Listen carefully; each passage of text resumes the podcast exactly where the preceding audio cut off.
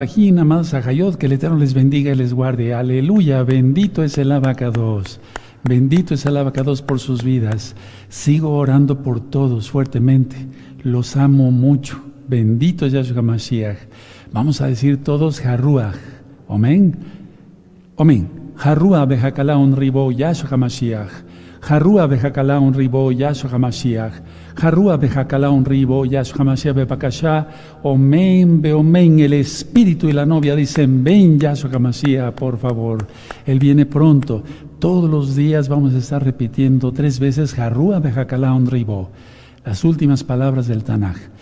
Vamos a empezar eh, junto, junto con el tema que les di hace ocho días, de arrebatamiento, de Natsal, que es lo más correcto, ese, ya ese tema ya también es de profecía. Y hoy profecía, y así nos vamos a ir varios Shabbatot, eh, varios sábados para que se entienda por amor a los nuevecitos, de profecía, pura profecía. Nos vamos a ir profundo, hermanos, y van a ver qué cosa tan maravillosa es estudiar profecía cuando el Eterno por su Rajacodes nos revela algo. Hoy es Rosjodes, entramos al quinto mes Recuerden, dentro de un mes vamos a empezar a estudiar, a leer, perdón, el Salmo 27 todos los días durante 40 días hasta llegar a Yom Kippur. No este, sino hasta el próximo. Pero puedes leer todos los días, como lo analizamos la semana pasada, el Salmo 27. Gracias al Eterno, la voz ya me está regresando. Bendito es Yahshua Mashiach, porque yo quería ya tener más voz para poderles ministrar mejor. Y bueno, Recuerden guardarnos en santidad. Haré una oración. Vamos a hacer una oración. Padre eterno Yahweh, en el nombre de Sodom Yahshua Mashiach, yo te quiero agradecer de una manera personal, Padre, por todos los milagros que tú hiciste en mí. Ciertamente me levantaste, Abba, con fuerza y con poder. Tu inmensa compasión es eterna. Y te doy toda Gabá por todas las oraciones, Abba que escuchaste de mis hermanos y de mis hermanas de la Keilah local y mundial y de los amigos y amigas que oraron también por mí, de una u otra manera ellos ya están conociendo tu bendito nombre, Yahshua Mashiach, y pronunciaron las oraciones en tu bendito, no, en tu bendito nombre. Toda Gabá Yahshua Mashiach, porque eres bueno. Omen, veo omen. Vamos a empezar de lleno con el tema. Voy a pasar por acá. Se va a notar el cable, pero no le tomen, no, no le tomen atención al cable, sino a la administración. Bendito es el nombre de Yahweh. Miren, aquí está el nombre bendito de Yahweh. Yod, Hei, Bab, Hei. La letra Yod nunca sonará como J, jamás. Eso es imposible. Por eso es Yahweh, Yahshua, Aleluya. ¿Sí? Y yo me inclino porque está el nombre bendito del Todopoderoso. Bendito es el abacados. Bueno, vamos a ver cosas bien importantes. Miren, esta es recta final 74. Antes que, de que iniciemos el tema como tal, quiero presentarles este nuevo libro, Limpiando mi vida de pecado. Este libro lo encuentras ya en la página gozoypaz.mx para descargarlo absolutamente gratis. Por lo, tan, por lo pronto, solamente está en español. Y está sacado de uno de los temas que di eh, en este mismo canal, Shalom 132, tú, tú encontrarás limpiando mi vida de pecado. Pero no hay como tenerlo también en libro porque muchas veces, bueno, a mí me gusta mucho, mucho leer, mucho, mucho leer. Entonces tienes a tu disposición limpiando mi vida de pecado. Perfecto, ahí lo tienen a su disposición la página gozoypaz.mx, totalmente gratis. Pueden suscribirse al canal, yo no monetizo los videos, si les gusta, denle me gusta porque así YouTube lo recomienda como un video importante y miren que lo es, es un, es un tema muy importante el día de hoy. Voy a retomar algunas cosas de la semana pasada, hermanos. Miren, yo dije en conclusión que el Natsal es para Israel. Entonces, si no eres parte de Israel, injértate en él. Romanos capítulo 11. ¿Recuerdan? Analizamos algo de Apocalipsis 4 y 5, los capítulos 4 y 5. Los Kuanim, mal traducido como sacerdotes. Los 24 representan a Israel es símbolo de Israel, igual la Keilah, la congregación de santos que guardan la Torah de Yahshua HaMashiach. Decía yo que en Apocalipsis 4 vemos las almas, no las almas, perdón, vemos ya que ellos ya fueron juzgados y por lo tanto recibieron sus coronas. Si quieren nada más anoten las citas, esas ya las estudiamos hace ocho días. Apocalipsis 5, verso 10, Éxodo 19, 6, la boda es con Israel, Apocalipsis capítulo 1, versos 5 y 6. Bueno, ahora vamos a ver eh, con la última cita que yo me quedé para que se les abriera el apetito, abran su Tanakh, su Biblia en Apocalipsis capítulo 4, verso 1. ¿Lo tienen? Sí, aleluya. Apocalipsis capítulo 4, verso 1. Perfecto. Bueno, perfecto. Dice así. Después de esto miré y aquí una puerta abierta en el cielo y la primera voz que oí como de trompeta, shofar, hablando conmigo dijo, sube acá. Es un adelanto, por así decirlo, para Juan, Johanán, el apóstol querido, amado por Yahshua Mashiach, del Natsal. Hablando conmigo dijo, sube acá y yo te mostraré las cosas que sucederán después de estas. Quiero recordarles que hay un, grupo de estudios de misterios del reino de los cielos en este mismo canal 132. Quiero recomendarles también que vean el tema del antimashiach, el anticristo, el tema 1 y el tema 2, y todos los audios y videos más bien de Apocalipsis, desde el capítulo 1 hasta el capítulo 22. Sin embargo, vamos a volver a estudiarlo y no vas a ¿cómo te podía decir? Voy a volver a administrar Apocalipsis, pero desde un punto de vista profético más profundo todavía. Bueno, entonces quedó claro, la voz es de Yahshua, trompeta, la voz de Yahshua, la voz de Shofar, sube acá, símbolo de lo que será el Natsal. Eso está en Primera de Tesalonicenses 4, 16 al 17. Ahora, Juan, Johanán sube, por así decirlo, en el espíritu antes de que la tribulación y la gran tribulación y la ira eh, se desarrollen, pero en el espíritu, decía yo. Entonces, Juan, Johanán estaba en el cielo, por así decirlo, en el espíritu, hacia futuro, ya falta poco, los juicios, mirando los juicios sobre la tierra Ahora vamos a estudiar esto con calma. Miren, Apocalipsis 1.10.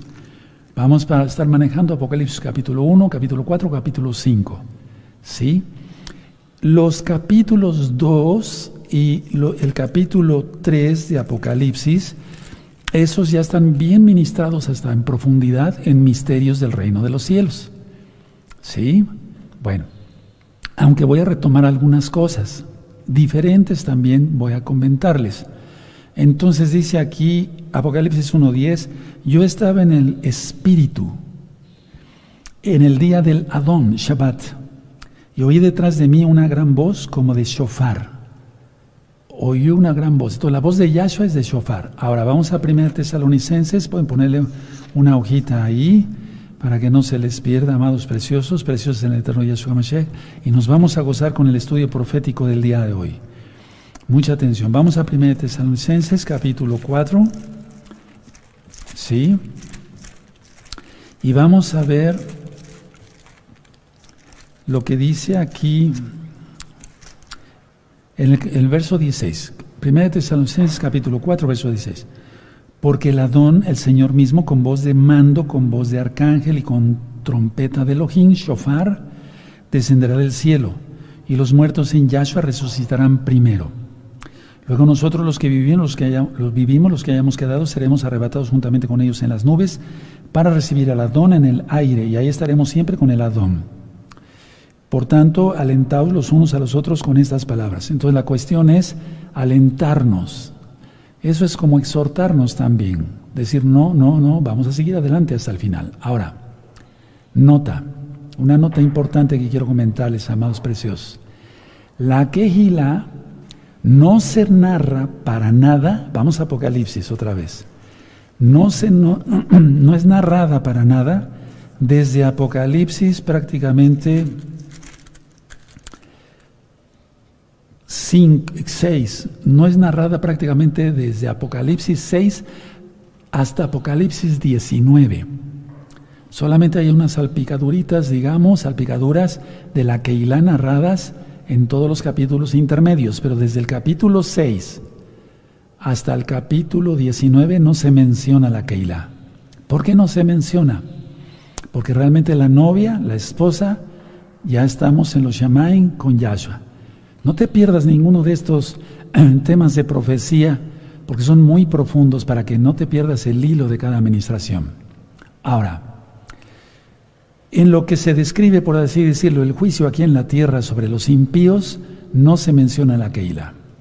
Vamos a segunda de Corintios, por favor, vamos para allá. Nos vamos a ir ahorita un poquito ligerito porque hay muchas citas bíblicas que estudiar. Segunda de Corintios capítulo 12. ¿Sí?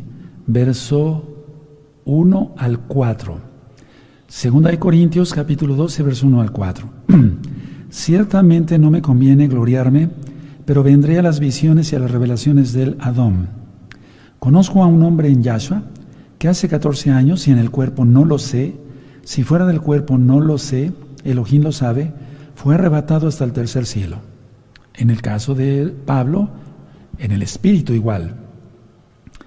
Y conozco al tal hombre, si en el cuerpo o fuera del cuerpo no lo sé, Elohim lo sabe, lo vuelve a recargar. Cuatro, que fue arrebatado al paraíso. Subrayen esa palabra porque la vamos a estar manejando en estos temas de profecía. Sí, quiero darles una adelantadita. En el libro del Génesis está el paraíso. En Apocalipsis 2, 22 eh, está el paraíso, narrado. Y vamos a ver unas cosas extraordinarias, donde oyó palabras inefables que no les es dado al hombre expresar. Es decir, ¿qué vio, qué sintió, qué oyó? Porque Pablo oyó las, eh, los cánticos de los ángeles. Bueno, ahora, volvemos al estudio. Son 24 ancianos. Vamos a ver Apocalipsis 4, son 24 ancianos. Este, este es recta final 74, le podemos poner profecía 1, tema 1. Y el anterior, aunque fue el Natsal, el arrebato, también de profecía, pero vamos a dejarlo nada más así. Pero eh, a partir de ahora es profecía 1, 2, 3, hasta donde el Eterno quiera. Entonces, en Apocalipsis, Apocalipsis 4, verso 10 dice, los 24 ancianos se postraron delante del que está sentado en el trono y adoran al que vive por los siglos de los siglos y echan sus coronas delante del trono diciendo, y entonces empieza la exaltación y es lo que vamos a ver ahora. 24 divisiones de Coanín en Primera de Crónicas capítulo 24. Anota la cita. Seguramente tu Biblia tiene subtítulos, la mía no. Tiene subtítulos y vas a ver cómo ahí te va a en esas Biblias, porque yo tengo algunas en la casa de ustedes, dice ahí las divisiones sacerdotales, así dice. O sea, las divisiones de los Juanín. Y eso lo hizo el rey David, ¿sí? Bueno, entonces son 24 divisiones. Entonces, esos 24 ancianos, ¿quiénes son? Bueno, se refiere a las divisiones de los eh, a las divisiones, 24 divisiones de ancianos, de Saquenín, de servidores de Yahweh. ¿sí? de Kohanim, que es lo más correcto en hebreo. Y o do, los doce hijos de Israel y los doce apóstoles. Pero aclaro, de todas maneras representan a Israel. Y de todas maneras, tanto los hijos de Israel, Rubén, etcétera, etcétera, y los apóstoles, Pedro, etcétera, son también Israel y son Juanín. Y todos los santos seremos Juanín, porque Él lo ha determinado, y eso está en primera de, Apocalipsis, perdóneme, 1, 6, eh, hacia atrásito, vean Apocalipsis 1, 6, eso. Y nos hizo reyes y Juanín, para Elohim su Padre, a Él sea gloria imperio por los siglos de los siglos, amén. Entonces, se, se refiere a las 24 divisiones de ancianos, y entonces nosotros venimos de ahí, porque no era un anciano, son divisiones de ancianos. No es un solo anciano, no sé si me doy a entender. O sea, está, está representada toda la Keilah. O sea, los Juanín que seguirían después de los que son nombrados en Primera de Crónicas 24. Después otros Juanín, después otros Juanín y ahora ustedes y nosotros. No sé si me doy a entender, porque no son son 24 ancianos, pero representan las 24 divisiones y entonces somos millones. ¿Sí? ¿Queda claro? Ahora, Es un decirlo de millones, ¿verdad? Ahora, si tú dijeras, bueno, Roe, ¿no se representará más bien los doce hijos de Israel y los doce apóstoles? También entran en lo mismo. De todas maneras, Israel, Keilah y de todas maneras, eh, No sé si me di a entender. Ahora vamos a Primera de Corintios, amados preciosos, vamos para allá, vamos a aprovechar el tiempo hoy lo más que podamos. Primera de Corintios 9, 9.25, 9.25. ¿Sí? Bueno, busquen Primera de Corintios 9.25.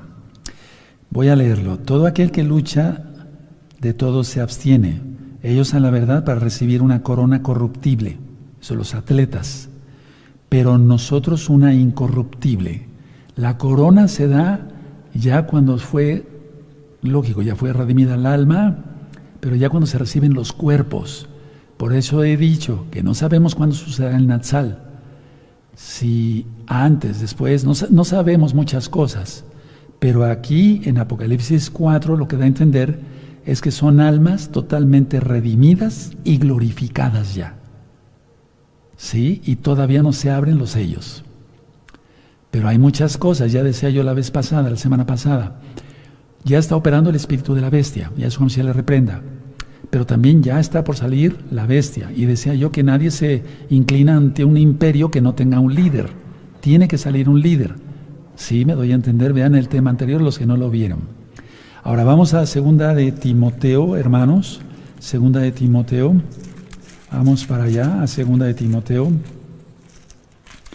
Bendito es el abacados 4, segunda de Timoteo 4, verso 8. ¿Sí? ¿Ya lo tienen? Perfecto. Si no eres muy diestro para manejar la Biblia, anota las citas. ¿Sí? Bueno, segunda de Timoteo 4, 8. Por lo demás, me está guardada la corona de justicia, la cual me dará el Adón, juez justo, en aquel día y no solo a mí, sino también a todos los que aman su venida. Ahora, vean ese tema de coronas y galardones, porque hay varias coronas, no nada más es una. Pero aquí entonces ya el alma fue redimida, lógico, sí, y glorificada. Ahora vamos a ver otra cita en Primera de Pedro, por favor, Primera de Pedro, capítulo 5. Vamos a Primera de Pedro, capítulo 5 y verso 4. Sí, primera de Pedro, capítulo 5 y verso 4. Dice, y cuando aparezca el príncipe de los pastores, Yahshua HaMashiach, vosotros recibiréis la corona incorruptible de gloria. ¿Qué quiere decir esto? El alma ya fue glorificada, ya recibió su cuerpo. Anoten esto, hermanos, es muy importante. Primera de Pedro 5, verso 9. ¿Sí? Entonces, si los 24 ancianos echan aquí sus coronas, son almas redimidas, lógico, compradas con la sangre bendita de Yeshua Mashiach, como nosotros, pero ellos, en la visión que tuvo Juan, ya están redimidos y todavía no se desatan los sellos. Realmente hay tribulación ahora, pero no se ha soltado todavía la gran tribulación, hermanos, y menos la ira. Bueno, al fin y al cabo, todos cuanín, ¿de acuerdo? Al fin y al cabo, todos cuanín. Ahora, están en tronos y eso significa que reinan. Una cosa es el milenio y otra es la nueva Jerusalén. Lo vamos a estudiar en todos estos temas proféticos. Te vas a gozar, vas a aprender mucho. Yo también. Entonces, si están en tronos es porque reinan. Reinaremos con Yahshua en el milenio.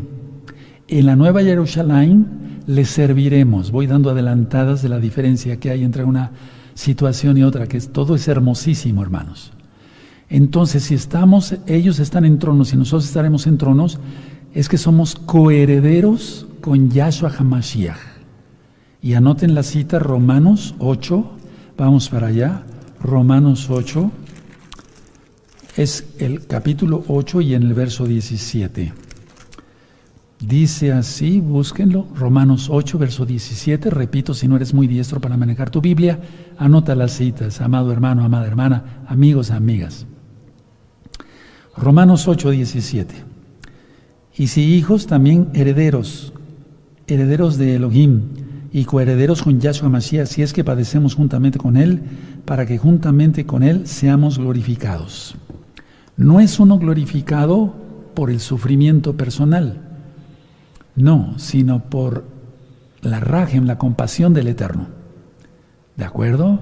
Ahora, reinaremos con Yahshua Mashiach, entonces somos coherederos. Vamos a segunda de Timoteo, otra vez a Timoteo. Vamos a segunda de Timoteo, hermanos capítulo 2, verso 12.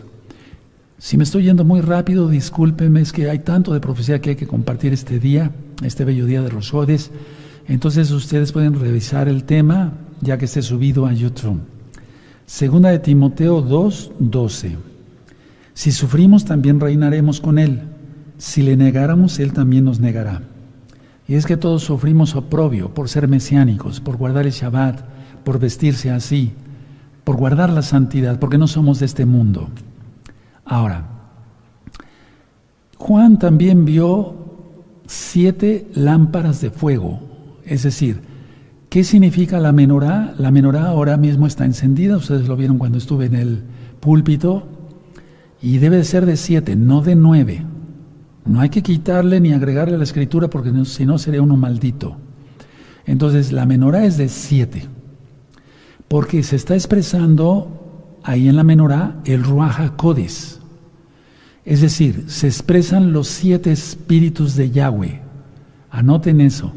En la menorá está expresado los siete espíritus de Yahweh. Es algo mucho, muy delicado como para que alguien que no esté en santidad prenda una menorá. Porque juicio le puede caer si no se está en santidad. Entonces vamos a Apocalipsis capítulo 1, hermanos preciosos, 1.4. ¿Sí? Y en Apocalipsis 1.4 dice así, Juan, a las siete Keilot que están en Asia, gracia y paz a vosotros del que es y el que era y que ha de venir, y de los siete espíritus que, dan, que están delante de su trono, delante de su trono. En los Shamain, en los cielos, hay una menorá. Y vamos a estudiar eso con calma también, tiene que ver con la Torah, con las parashot. Bueno, la idea es que a Moisés le dijo, haz la menorá conforme al modelo que te fue mostrado. ¿Cuál modelo? El del cielo. Entonces la menorá representa los siete espíritus de Yahweh. Ahora, vamos a ver en Isaías, vamos para el profeta Isaías, amados preciosos, en el capítulo 11, vamos para allá. 11 y en el verso 2. Y aquí por así decirlo. Yo les dije hace mucho tiempo a los hermanos y a las hermanas de Gozo y Paz que pusieran milenio, el capítulo 11. Bueno, pero nos interesa ahorita eh, leer el verso 2. Y reposará sobre él el espíritu de Yahweh, espíritu de sabiduría y de inteligencia, espíritu de consejo y de poder, espíritu de conocimiento y de temor de Yahweh. Y ahí tienes los siete espíritus. Son siete manifestaciones, por así decirlo. Por eso nosotros pedimos, y ya se han dado muchos temas sobre el Wahakodes, el Espíritu Santo, como tú lo conociste, el Espíritu de Yahweh, el soplo del Altísimo, para que se entienda por amor a los nuevos, es muy importante estar llenos de los dones, tener frutos, sí, pero también tener los dones del Wahakodes. Porque si no, se tienen los, dones del Raja no hay fruto para alcanzar almas, es a lo que me refiero. Bueno, entonces la menorá siempre de siete, no de nueve, nada de januquilla, eso no existe en la Torah. No añadirle ni quitarle. A ver, vamos a Deuteronomio 4. Deuteronomio 4, por, eso es muy delicado. Se toma a veces como chanza, como que no, no pasa nada, no. Sí, sí pasa. El Eterno es celoso. Él es un Elohim celoso. Deuteronomio 4, verso 2. No añadiréis a la palabra que yo os mando, ni disminuiréis de ella para que guardéis los mandamientos de Yahweh vuestro Elohim que yo os ordeno, u ordené. Y lo mismo está en Apocalipsis. Aquí vamos a ver en Deuteronomio, aprovechando que estamos en Deuteronomio, vamos al capítulo 12, hermanos. 12 en el verso 32. Sí, 12, verso 32 de Deuteronomio. Sí, dice, cuidarás de hacer todo lo que yo te mando, No añadirás a ello, ni de ello quitarás. Tremendo. Ahora vamos por amor a los nuevecitos, aunque ya muchos se saben las citas. Les pido a todos los hermanos que ya tienen más tiempo natural, paciencia. Sí, amados preciosos, preciosos Roín, pastores. De Apocalipsis 22, verso 19, 18 y 19. Yo testifico a todo aquel que oye las palabras de la profecía de este libro. Si alguno, alguno añadiere a esas cosas, Elohim traerá sobre él las plagas que están escritas en este libro. Tremendo, ¿para qué queremos eso? Verso 19. Y si alguno quitare de las palabras del libro de esta profecía, Elohim quitará su parte del libro de la vida y de la santa ciudad, la, la nueva Jerusalén, y de las cosas que están escritas en este libro. Y aquí cuando lleguemos al capítulo 22 de Apocalipsis, veremos que no solamente se refiere a Apocalipsis, sino a toda la Biblia. Se refiere a toda la Biblia. Ahora, quiero llevarlos a estudiar con, calma, con detenimiento, eh, Apocalipsis capítulo 5. Sí, no, no crean que voy en, orden en este momento con el capítulo 1, capítulo 2. Ya dije yo, los, esos capítulos ya pueden verlos en profundidades del reino de los cielos, pero ahorita quiero centrarme en ministrarles Apocalipsis capítulo 5, porque esto es pura profecía. Bueno, todo el libro es profecía. Vamos a ver esto, miren. Y vi en la mano derecha del que estaba sentado en el trono un libro escrito por dentro y por fuera, eh, sellado con siete sellos, siempre el número de la perfección. En seis días hizo los cielos y la tierra y el séptimo día reposó. Ahora, estaba, es que no es lógico para nuestros días, por así decirlo, no es lo común más bien, escribir un libro, en este caso, por acá, por acá, por acá, sí me doy a entender, por acá, sí, para nuestros días. Pero el eterno quiere decir que es infinito y como es, Él es infinito, como es infinito, así es infinito su juicio. Es decir, su misericordia, su juicio, su justicia, que es la Torah, el castigo para los impíos, la salvación que nos ofrece gratis en Yahshua HaMashiach, por gracia pues, ¿sí? Entonces vi el 2 y vi a un ángel fuerte que pegaba, pregonaba a gran voz ¿Quién es digno de abrir el libro y desatar sus sellos? Tremendo, ¿verdad? Ahora, vamos a centrarnos en esto. Cuando leamos aquí en Apocalipsis capítulo 5, siete cuernos, significa, cada cuerno es poder, pero como es siete, significa omnipotencia. Anótenlo, hermanos. Hay que conocer a nuestro Elohim, Yahweh, Yahshua HaMashiach. Y así le tememos y le adoramos. Siete cuernos, sí, ya sabemos que cada que cuerno, Keren, es poder, Keren en hebreo. Pero aquí se está refiriendo omnipotencia. Siete ojos, igual a omnipresencia. Él es Yahshua. A Él temed. Se habla aquí, atención, en Apocalipsis 5, hermanos preciosos, del trono, del libro, y del rollo sellado como tal. Pero ¿qué significa esto? A ver, vamos a verlo. Dice aquí que nadie, ni siquiera nadie podía mirar el libro. Dejemos en, cuestión de abrirlo, ni siquiera era digno, ni siquiera nadie era digno de mirarlo. Pero entonces a, a Johanan, ¿cómo se le permitió ver? Pero no vio más allá del libro, no sé si me doy a entender, no vio el interior del libro. ¿sí? Ni siquiera lo que estaba escrito. Entonces, a ver, y ninguno, el verso 3, ni en el cielo, ni en la tierra, ni debajo de la tierra podía abrir el libro, ni aún mirarlo. Tremendo, ¿verdad? Ni aún mirarlo, subrayen, ni aún mirarlo. Y lloraba yo mucho, dice el 4, porque no se había hallado a ninguno digno de abrir el libro, ni de leerlo, ni de mirarlo. Subrayan aquí otra vez, ni de mirarlo, porque los juicios son terribles y cualquiera desmayaría, pero solamente el Cordero.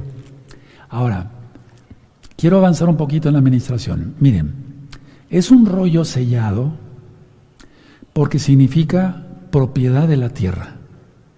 ¿Quién es el dueño de este planeta? Yahweh, no el diablo. Yahshua se le reprenda. Yahweh es el dueño. Entonces, rollo sellado significa que Él tiene la propiedad de la tierra. Vamos a ir, por favor, a Jeremías. Para allá vamos. En Jeremías vamos a buscar el capítulo 32 y el verso 10. 32, verso 10. Sí, ¿se acuerdan cuando ve, le compra un terreno? ¿Se acuerdan? Sí. Bueno, todo eso ya está ministrado. Está ministrado todos los profetas en ese mismo canal Shalom 132, amados. Bueno, en este caso Jeremías 32, 10. Y escribí la carta y la sellé, y la hice certificar con testigos, y pesé el dinero en balanza. Ahora veamos el verso 14. Así ha dicho Yahweh de los ejércitos, Elohim de Israel. Toma estas cartas, esta carta de venta sellada, esta carta abierta y ponlas en una vasija de barro para que se conserven muchos días. Y es que en el milenio todavía se va a poder comprar un pedazo en la tierra de Israel.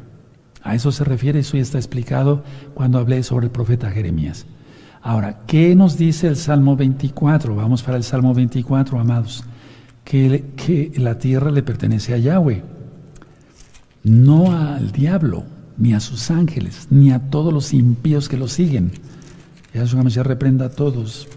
Salmo 24, verso 1. De Yahweh es la tierra y su plenitud, el mundo y los que en él habitan. Aleluya. Él es dueño de todo. Yo lo tengo subrayado, pero ya tiene mucho tiempo. Vamos a subrayarlo, amados preciosos, y nos gozamos. Entonces es un rollo sellado, nadie podía mirarlo, solamente el Eterno puede desatar esos sellos. ¿Por qué es esto de que está así em, sellado? Lógico, la tierra le pertenece al Eterno, pero solamente Él, Yahshua, con su sacrificio único y perfecto, con su sangre derramada en el madero, en la cruz. Recuerden eso de cruz es porque lo crucificaron los romanos, no los judíos. Y recuerden que no fue un asesinato, Él dio su vida por nosotros. Todo esto es porque el pecado por el pecado más bien, el enemigo tiene la tierra. No es un invento mío. Vamos a Lucas, a, Lucas 4. Entonces, ahorita es el enemigo, pero ya se le va a acabar. Aleluya. Yahshua HaMashiach viene pronto. Amados preciosos, ¿estamos listos? Allá, acá. Lucas 4, solamente vamos a leer el verso 6. Y le dijo el diablo, a ti te daré toda esta potestad y la gloria de ellos, porque a mí ha sido entregada y a quien quiera la doy. ¿Se dan cuenta? Le ofrecía esto, el otro, aquí, para que lo adorare. Yahshua, pues ¿cómo? Él es el rey, él es el dueño de la tierra. ¿Sí? A Adán, el Eterno le dijo, creced, multiplicaos, someter la tierra y sojuzgadla. Pero Adán y Eva pecaron, eso lo sabemos. Por eso a Noaj, a Noé, Solamente a través de Noé, el Eterno le dio instrucciones, dijo, creced, multiplicaos y someter la tierra. Ya no le dijo su gozgarla, porque eso lo tiene el diablo. Es decir, ya no le dijo su gozgarla porque el poder pasó a Hasatán por medio del pecado. Ahora la pregunta es, ¿tú quieres seguirle cediendo terreno, terreno, eh, de tu vida al enemigo, o sea, tierra al enemigo? No, ya no fuera, en el nombre de Yahshua Mashiach, como verdaderos mesiánicos de gozo y paz, portarnos como lo que decimos que somos, verdaderos santos y santas del Eterno, Kadoshin y Kadoshot. Y amigos, amigas, ya no lo piensen más. Acérquense a Yahshua, porque Él viene pronto. No estoy vacilando. Vamos a ver Génesis 1, por amor a los nuevecitos. Génesis 1, hermanos, 28. Sí, 1.28. Perfecto. Dice así, y los bendijo Elohim y les dijo, fructificad y multiplicaos, llenad la tierra y sojuzgadla, y señoread en los peces del mar, en las aves de los cielos y en todas las bestias que se mueven sobre la tierra. Pero vamos adelantito ahí a Génesis y ya es una tristeza, porque el hombre perdió todo esto. En Génesis 9, verso 1 y 2, cuando Noé sale del arca, bendijo Elohim a Noé y a sus hijos y les dijo, fructificad y multiplicaos y llenad la tierra ya no le dijo su juzgarla. Eso pasó al diablo, Lucas capítulo 4, ya lo vimos. Tremendo. Entonces el Eterno tiene que quemar prácticamente toda la tierra, porque el juicio va a ser con fuego, según lo dice Yahshua y según lo dice Pedro, ¿sí? ya no con agua, sino con fuego, para que Yahshua pueda reinar. Porque este mundo, perdónenme ustedes la expresión, es una inmundicia, una porquería, apesta a pecado. La tierra quisiera vomitar a sus pecados, a sus moradores, dice, dice la Biblia. Por lo tanto, entonces la limpiará con fuego y entonces reinará. Por eso van a ser los juicios. Por eso es la tribulación, gran tribulación, que no hay que minimizar esto, y la ira del Eterno. Por eso. Entonces, ¿qué es el libro sellado de Apocalipsis 5? El juicio contra los impíos, no contra la Keila. No, no, no, no, no, no. Quítense eso de la cabeza, hermanos. El juicio contra los impíos, Él guardará su pueblo. Pero hay que arrepentirse ya, porque después la salvación costará la cabeza. Este libro, es decir, el libro sellado, contiene los sucesos de los últimos tiempos. Todo lo que se va a desencadenar antes del milenio. Repito, contiene los sucesos de los últimos tiempos. Y repito, ni siquiera, como dice en Apocalipsis 5.4, ya lo leímos, no había nadie que siquiera pudiera leer el libro, hermanos. Nadie. Terrible, ¿no? Ahora, por lo tanto, decídete. Porque nadie que, absolutamente nadie, puede decidir o afectar su propio destino. Pero a ti te toca tomar la decisión correcta. Dice Yahweh, pongo delante de ustedes la vida y la muerte. Escoge la vida. ¿Sí? Ahora, vamos a ver aquí en entonces Apocalipsis 5 que Juan estaba llorando. ¿Por qué lloraba Juan? Dice en el verso de Apocalipsis 5, verso 4. Porque yo, y yo, y yo, perdón, y lloraba yo mucho porque no había sido hallado nadie. ¿Por qué lloraba? Hay muchas ideas y acá no. yo siento que lo, lo, ¿por qué lloraba? Es porque Juan eh, le había sido revelado que, a la redundancia, se le iba a revelar todo lo que iba a acontecer. Veamos Apocalipsis eh, capítulo 4, verso 1. Después de esto miré y aquí una puerta abierta en el cielo, nunca se les olvide este verso. Y la primera voz que oí como de shofar hablando conmigo dijo, sube acá y yo te mostraré las cosas que sucederán después de estas. Entonces Juan recibió una promesa. Nosotros hemos recibido muchas promesas del Eterno. Miren todo lo que está. Aprovechémoslo. Aprovechémoslo. Entonces, voz de shofar, Yahshua. Bueno, estaba en el día del Señor, del Adón, Shabbat. Lloraba Juan porque él pensó que ya no se le sería revelada más cosas. Por eso lloró, porque no había nadie, no se encontraba nadie. Y lloró porque él había dicho, pero se me dijo que se me iba a revelar todas las cosas que sucederían después de estas. Pero no, hermanos, miren, es como si Yahshua te dijera a ti que te va a revelar algo y después te dijera que no, pero él no es hombre para que mienta. Vamos a números 23 en la Torá, en la mera, mera, mera Torá. Sí, vamos a números 23, amados preciosos, y el verso 19. Aleluya. Eh, por eso lloraba. números 23, verso 19. Elohim no es hombre para que mienta, ni hijo de hombre para que se arrepienta. Él dijo y no hará, aleluya. Habló y no lo ejecutará, Aleluya. Y eso embona muy bien en este verso que estamos estudiando. Entonces, la idea es, le fue, le dijo a, a Yohanan, te van a ser reveladas estas cosas.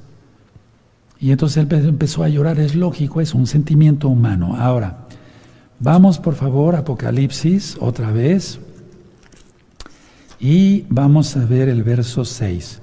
Capítulo 5 de Apocalipsis, verso 6. Bueno, dice el verso 5, y uno de los ancianos me dijo, no llores, he aquí que el león de la tribu de Judá, la raíz de David, ha vencido para abrir el libro y desatar sus siete sellos. Estoy dando estos temas, hermanos, porque estamos muy cerca de que esto suceda ya. Así es de que ánimo, hermanos. Estamos prácticamente ya a finales de julio 2022 gregoriano. Ahora, ¿qué se, se imaginó Juan que iba a ver? Un león. Sí, porque recordemos, Juan, humano como nosotros. Entonces, él vio un cordero como inmolado ¿Qué significa eso? Que el sacrificio estaba fresco. Pero recuerden, aunque fue escrito, esto, hace, el libro de Apocalipsis hace dos mil años, es una revelación para estos tiempos que vienen ya. Entonces, al decir que él vio un cordero como inmolado, anoten esto, quiere decir que es un sacrificio que se mantiene fresco. Porque el Eterno Yahshua es el mismo de ayer, hoy y siempre. Y su sangre limpia de todo pecado ayer, hoy y hasta que Él diga. Siempre, pues, pero siempre antes de que se cierre la puerta total. Johanán recibió esta revelación, repito, hace dos mil años. ¿Qué significa? Que el sacrificio de Yahshua Hamashiach es eterno y para siempre. Por lo tanto, acércate al trono de la gracia. Ya arrepentimiento, quitarnos toda la vida mundana. Verso 6 de Apocalipsis 5. Y miré y vi que en medio del trono y de los cuatro seres vivientes y en medio de los ancianos estaba en pie un cordero como inmolado. Sacrificio fresco significa. En, los temas de misterios del reino de los cielos ministro más sobre esto. Sí, pero ahorita no quiero enfocarme a los seres vivientes, todo eso ya está ministrado que tenía siete cuernos, aleluya, y siete ojos, los cuales son los siete espíritus de Yahweh enviados por toda la tierra. Entonces tienes eh, Isaías 11, verso 2, la omnipotencia y la omnipresencia del Eterno. Ahora, hay que acercarse ya al trono de la gracia antes de que sea tarde. Esto va muy en serio. Hebreos 7. Tú que te dices mesiánico has llevado una vida media tibia o tibia y media. Ya se acabó. Totalmente santidad. ¿De acuerdo? Permítame abrir esta Tanaj mejor. Vamos a buscar Hebreos 7:27. Si llegan antes me esperan. Sí. Hebreos 7:27, amados. Que no tiene necesidad cada día como aquellos somos Kuanín, de ofrecer eh, primero sacrificios por sus propios pecados y luego por los del pueblo, porque esto lo hizo una vez y para siempre, ofreciéndose a sí mismo. Aleluya. Y sigue la administración. La Torah es irreemplazable. Israel es irreemplazable. Ahora vamos atrasito ahí a Hebreos 4, verso 16. Acerquémonos pues confiadamente al trono de la gracia para alcanzar rajen, compasión y hallar gracia para el oportuno socorro, una, una ayuda oportuna, rápida, por así decirlo, antes de, antes de que se suelte todo eso, antes de que el Eterno desate totalmente los siete sellos. Bendito es el abacados. Ahora, fuimos sellados con el espíritu de Yahshua HaMashiach. Fuimos sellados con el espíritu de Yahshua HaMashiach. Esto es muy importantísimo y vamos a la carta de los Romanos, vamos a Romanos 8, Romanos 8 en el verso 9. Sí, búsquenlo, amados Sahim. Aleluya. Romanos 8, 9. Mas vosotros no vivís según la carne, por eso digo, ya quitarse todo pecado, sino según el Ruaja Codes, si es que el Ruaja Codes de Yahweh mora en vosotros. Y si alguno tiene el Ruaja Codes de Yahshua, Perdón, y si alguno no tiene el Ruach de Yahshua, no es de él. ¿Qué espíritu está gobernando tu vida? ¿La codicia, la envidia, la lujuria, el amor al dinero, las mujeres, la droga? Es el diablo quien te está gobernando. Rápido, renunciar a todo pecado y confesar que Yahshua es el Señor y si es Señor, obedecer su bendita Torah. Ahora, quiero ministrarles tantito aquí. Eh, Dice así en Apocalipsis 1, está la revelación. A ver, Apocalipsis hemos visto que quiere decir revelación, ¿sí? Isgalut, revelación. Pero, ¿quién, se, o sea, qué es lo que primero revela Yahshua? Su propia persona. Es una revelación de su propia persona. Juan se imaginó que iba a ver a Yahshua y vio un cordero como inmolado. Es una visión espiritual, entendamos eso. Pero también en Apocalipsis 1, desde Apocalipsis 1, Yahshua se le revela, pero él pensó que lo iba a ver como aquí en la tierra. Eso voy a estar hablando mucho en estos otros temas de profecía. Pero no, no, no, no, él ya no, ya no es, eh, Yahshua no es como cuando estuvo aquí en la tierra. ¿Sí? A ver, vamos a ver aquí en Apocalipsis 1, ¿Sí? Bendito es el abacados. Miren, vamos a analizar esto. Apocalipsis 1, verso 12. Entonces, él oyó la voz y en lo que él se va volteando, él esperaba ver a Yahshua, como lo vio aquí en la tierra. Recuerden que él es el discípulo amado, es el que se recostó en el pecho de nuestro gran Adón Yahshua Mashiach. Entonces, a la hora de ir volteando, él pensó que iba a ver a Yahshua como aquí en la tierra. Pero lo primero que ve es esto, verso 12, Apocalipsis 1, verso 12. Y me volví para ver la voz, para ver la voz eh, que hablaba conmigo y vuelto vi siete menorot. No vio a Yahshua directamente, ni en su nueva eh, en su glorificación, perdón, sino que vio a la Keilah Recuerden que las siete Keilot, y eso está en los temas de misterios del reino de los cielos, es la historia de toda la Keilah, desde la primitiva hasta cuando venga Yahshua. Porque muchos creerán ya en la segunda venida. Entonces, cuando Pablo va persiguiendo a los nuevos mesiánicos, rumbo a Damasco, se le aparece Yahshua. ¿Se acuerdan? Sí. Saulo, Saulo, ¿por qué me persigues? Eh, no lo perseguía él directamente, pero sí perseguía a la Keilah. Somos el cuerpo de Mashiach, hermanos preciosos, preciosos en el eterno Yahshua. Aprovechemos eso. Entonces, él no vio a Yahshua, sino que vio a la Keilah, al cuerpo. Valoremos eso, hermanos. ¿Sí? Verso 13 de Apocalipsis 1. Y en medio de los siete menorot a uno semejante al Hijo del Hombre, vestido de una ropa que llegaba hasta los pies y ceñido por el pecho con un cinto de oro. Eso lo voy a amenizar un poquito después, aunque ya también hay cosas amenizadas en Misterios del Reino de los Cielos y en, en los videos de Apocalipsis, del 1 al 22, en este mismo canal. Pero la idea es cómo tenían sus ojos, cómo son sus ojos más bien. Dice aquí, 14. Su cabeza y sus cabellos eran blancos como blanca lana, como nieve, sus ojos como llama de fuego.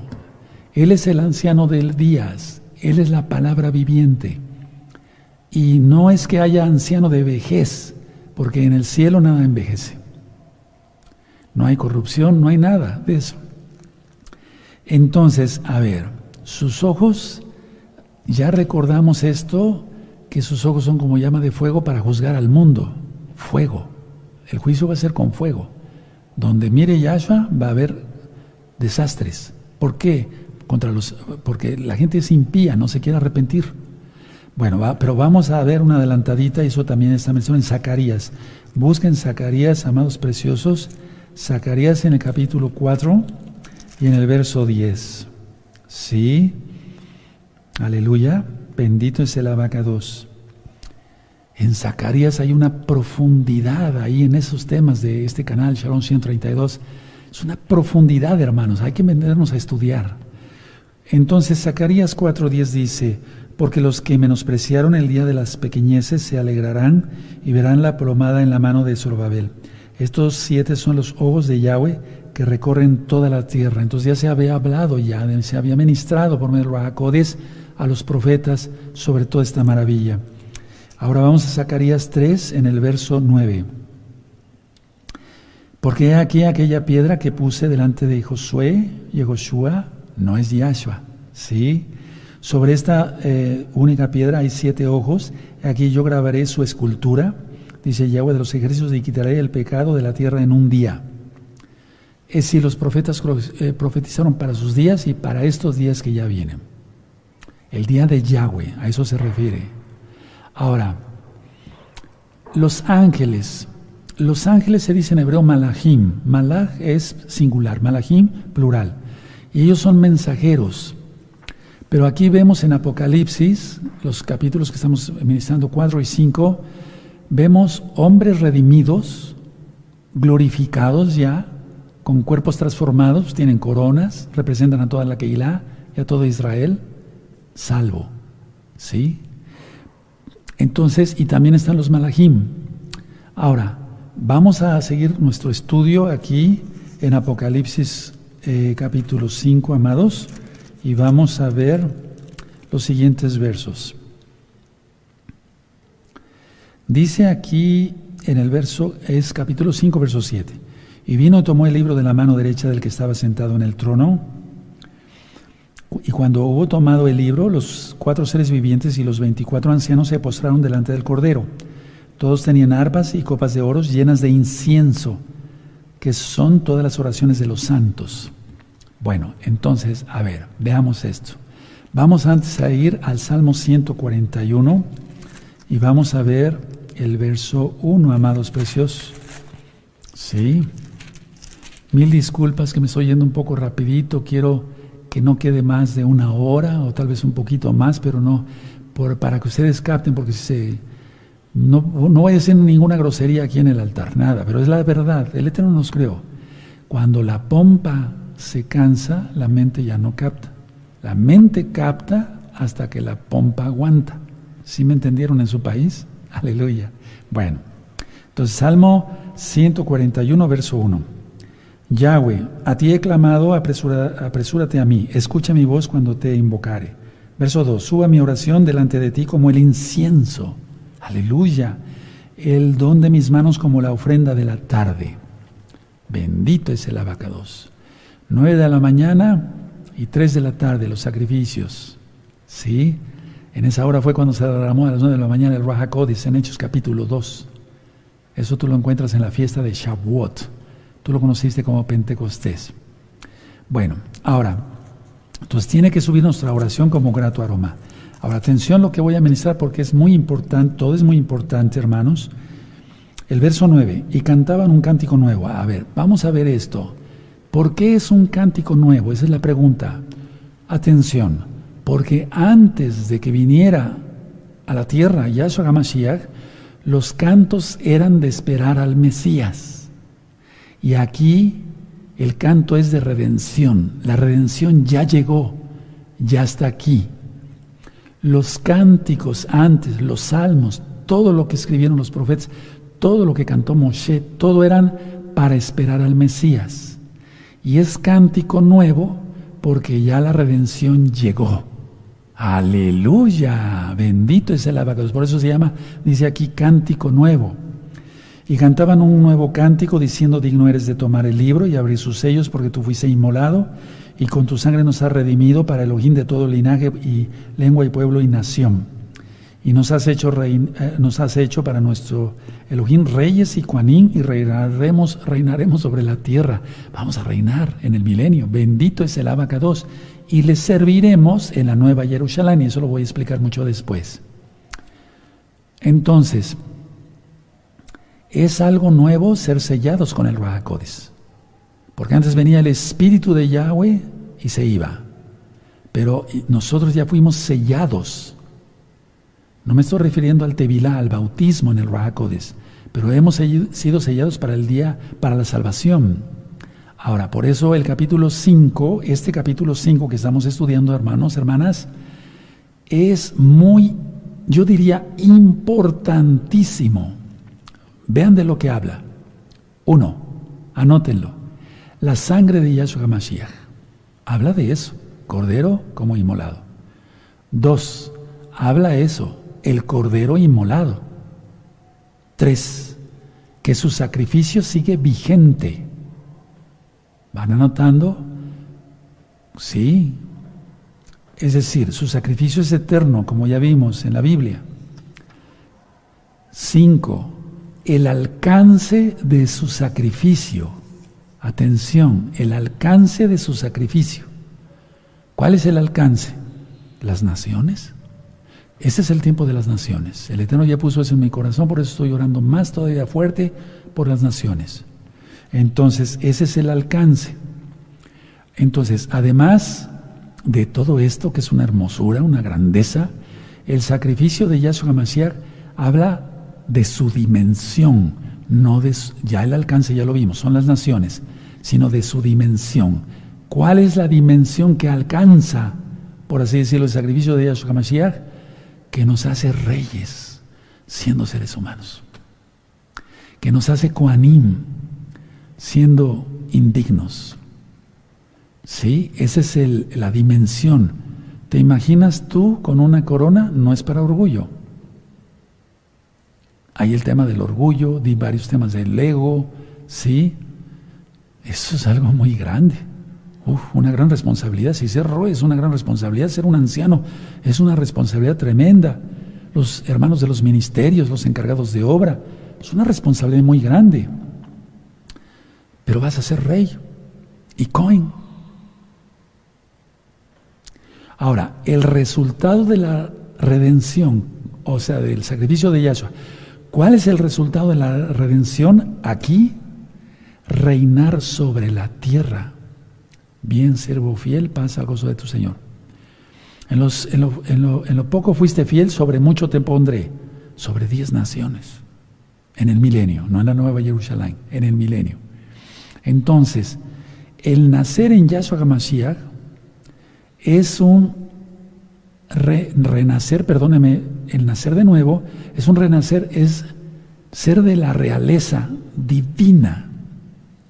Aquí se pelean en la tierra hasta los títulos, compran ser duque y conde y etcétera, etcétera, etcétera.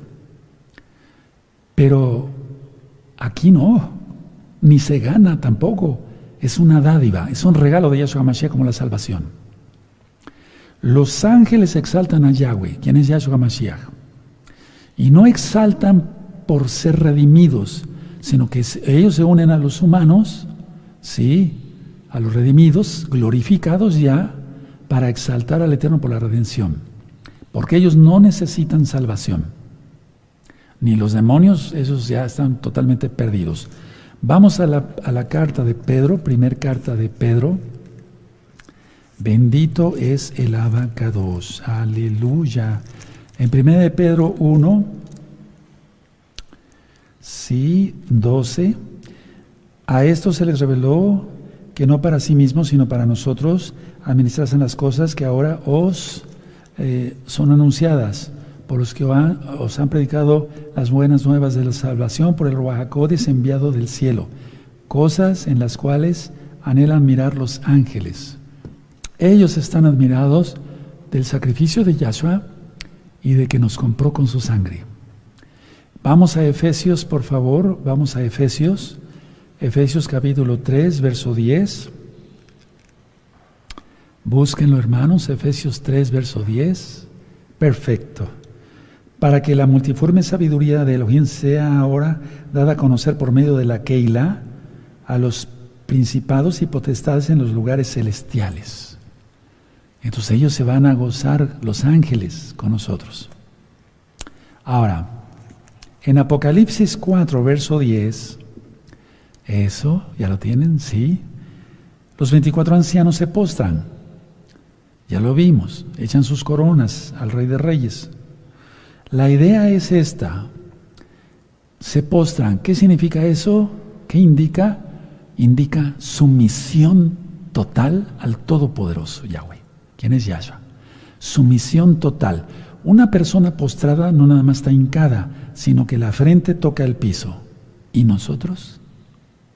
Si no puedes porque tienes reumas, yo estoy recién operado, etcétera, etcétera, pues no me voy a poner así, eso es lógico. El Eterno quiere que estemos aquí realmente bien en el corazón. ¿Y para qué postrarse si vamos a ser hipócritas? Eso ya lo ministré eh, hace ocho o quince días. Es decir, ¿para qué tanta situación si vamos a ser hipócritas? El lugar secreto, ¿se acuerdan? Ahora, Apocalipsis, atención porque voy a decir algo muy importante. Apocalipsis, Apocalipsis 4, verso 11, es la exaltación por su obra creadora. Anótenlo, es la exaltación por la obra creadora. Apocalipsis 4, verso 11 leemos, Adón, digno eres de recibir la gloria y el honor y el poder porque tú creaste. ¿Sí? Todas las cosas y por tu voluntad existen y fueron creadas. Se repite, creación, creación, creación. La exaltación es por la creación. En Apocalipsis 5, verso 9, la exaltación es por la obra redentora. Sí, es muy diferente. 5.9 y cantaban un cántico nuevo diciendo, digno eres de tomar el libro y abrir sus sellos porque tú fuiste inmolado y con tu sangre nos has redimido para el ojín de todo linaje y lengua y pueblo y nación. Obra redentora, eh, primero obra creadora, después obra redentora. Ahora, tengo muchas más cosas que compartirles. Yo creo que sí nos va a dar tiempo un poquito. Miren, la novia está vestida en Apocalipsis 19. A ver, vamos para allá, Apocalipsis 19. Es muy importante que lo estudiemos. No importa que me lleve yo un poquito más de una hora. Ténganme paciencia. Bueno, tú te gozas, ¿verdad? Están gozosos, ¿sí? Aleluya.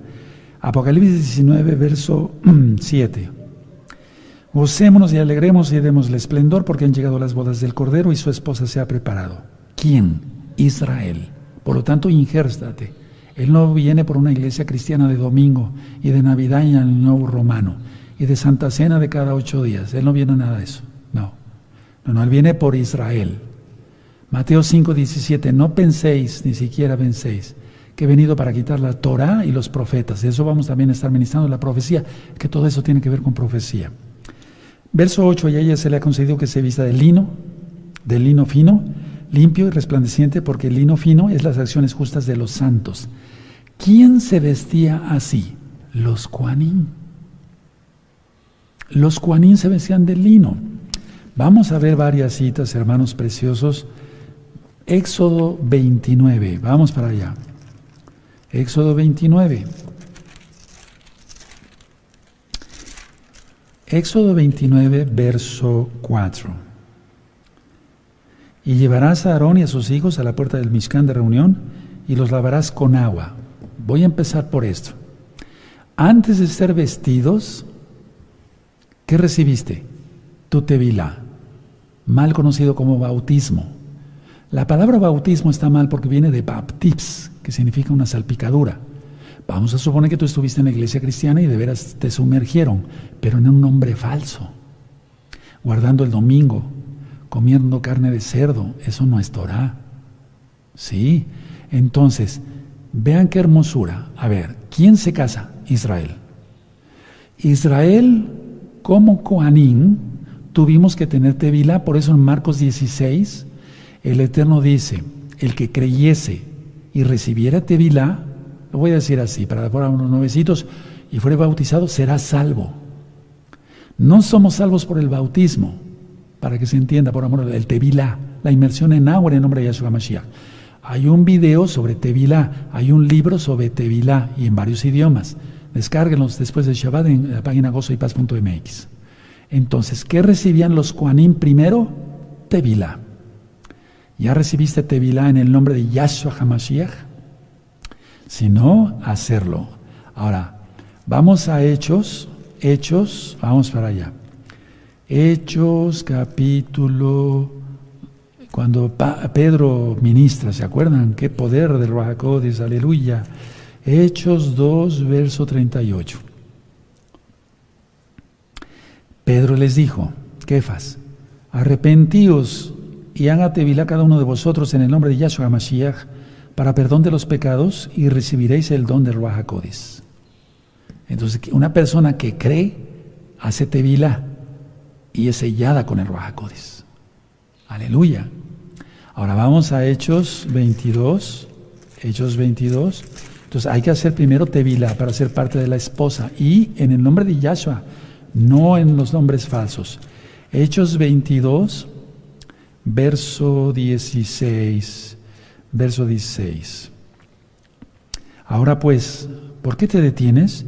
Levántate y recíbete Vilá y lava tus pecados invocando su nombre. Aleluya. ¿Qué es su nombre? Yahshua Hamashiach. ¿Qué significa Yahshua? Hay un video que le titulé ¿Cuál es el nombre del Mesías y cómo se debe pronunciar? Él es el Eterno. Porque hay otro video, ¿cuál es el nombre del Eterno y cómo se debe pronunciar? Su nombre es Yahweh, Yod Hei Baf Hei. Ya ministré hace un momentito, antes de sentarme, que la letra Yod jamás sonará como J, jamás. No, su nombre es Yahweh. Por eso decimos nosotros aleluya. Y eso voy a estar ministrando también, porque eso es profecía tremendo. Ahora, vamos a Primera de Pedro, ahí a Primera de Pedro, en el capítulo 2, en el capítulo 2 y en el verso 5 y 9. Dice así, 1 Pedro 2, perfecto, 5 al 9. Bueno, vamos a leer el 5. Vosotros también como piedras vivas, sed edificadas como casa espiritual y cohen santo, Kadosh, para ofrecer sacrificios espirituales aceptables a Elohim por medio de Yahshua. Me voy a ir hacia el Ahí habla de la piedra de los, eh, que desecharon los, eh, los constructores, etc. Vamos a ver el verso 9. Mas vosotros sois linaje escogido, real sacerdocio, lo voy a leer así. Nación santa, ¿te acuerdas de Éxodo 19, versos 5 y 6, con que empecé el tema del arrebatamiento del Natsal? Mas vosotros sois linaje escogido, real sacerdocio, nación santa, pueblo adquirido por Elohim para que anunciéis las virtudes de aquel que os llamó de las tinieblas a su luz admirable. Entonces la novia es Israel. Como somos Juanín y nos hace Juanín y reyes, entonces nos viste de lino fino, como se vestían los Juanín. Ahora, vamos a Tito, por favor, esto es muy importante, no tiene nada, nada que ver la iglesia cristiana aquí. No te sientas ofendido, no se sientan ofendidos. Es que el Eterno te quiere abrir los ojos. Ten voluntad para ello.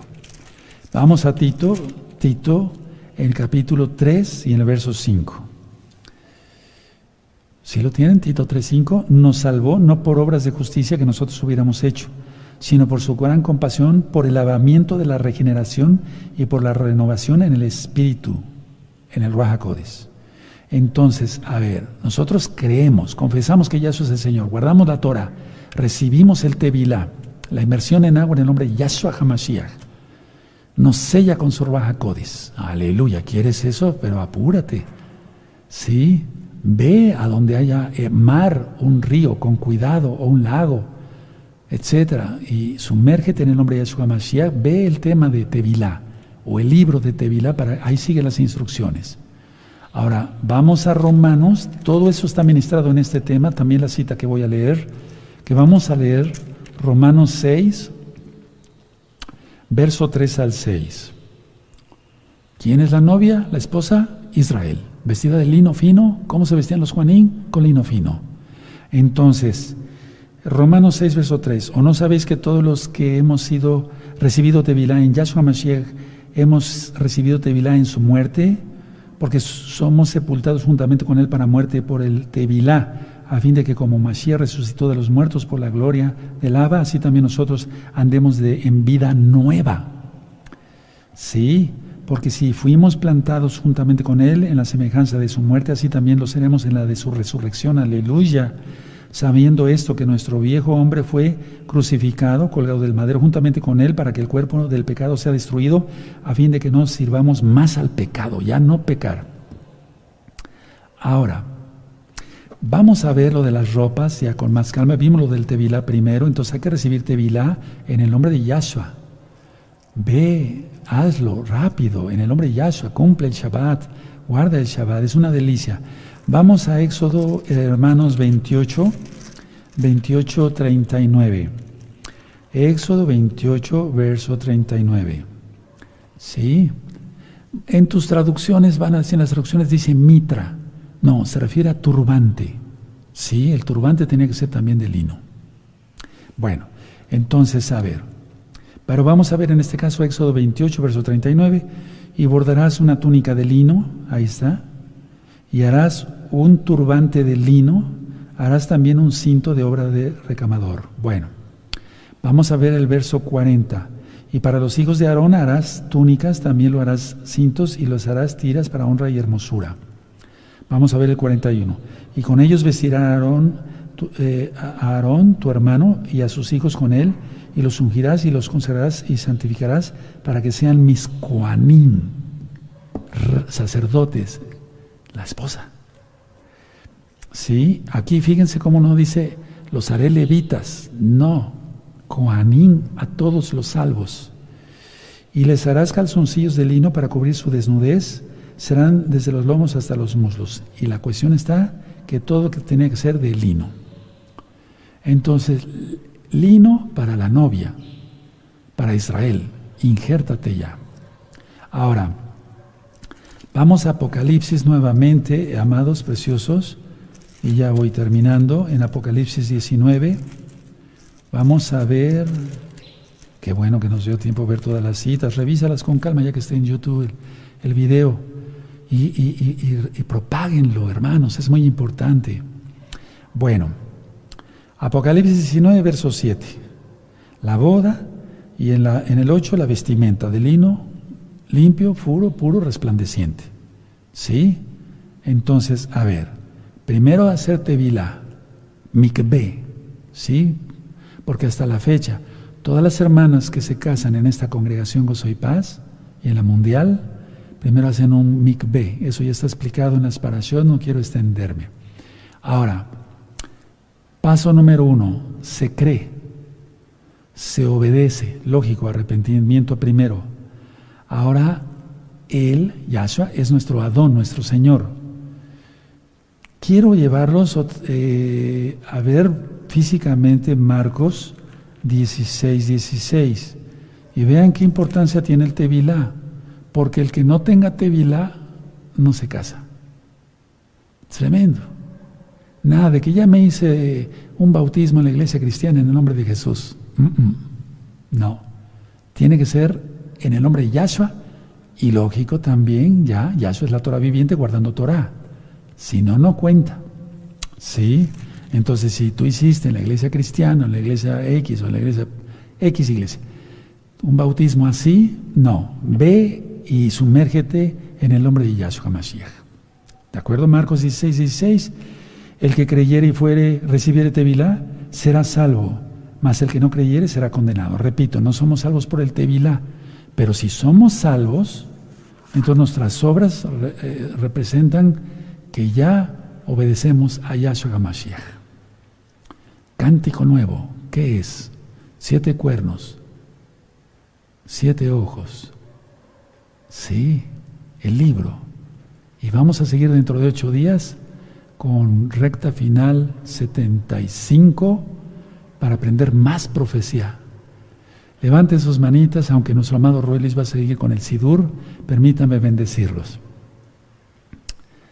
Adonai Yahweh, Besmereja Yaronai Yahweh, Panabeleja Bijuneja Isa Adonai Yahweh, Panabeleja Bijuneja Shalom. Que Yahweh te bendiga y te guarde, que Yahweh alce su rostro sobre ti, tenga de ti compasión, levante sobre ti su rostro y te dé Shalom, paz. En el nombre bendito y poderoso de Yahshua Mashiach, Omen, Beomen. Y aunque nuestro amado Roel Luis también lo va a hacer, yo quiero desearles Shabbat Shalom, Shabbat Shalom, Shabbat Shalom y Jodesto, buen mes, Jodesto, buen mes, Jodesto, buen mes. Que el Eterno te bendiga y te guarde en este mes quinto que iniciamos, en espíritu, en alma, en cuerpo, en todo, absolutamente en todo. Shalom Ahim y nos vemos pronto. Prepara tu libreta porque vamos a aprender más profecía y más profunda todavía. Shalom, Leitraot. Aleluya.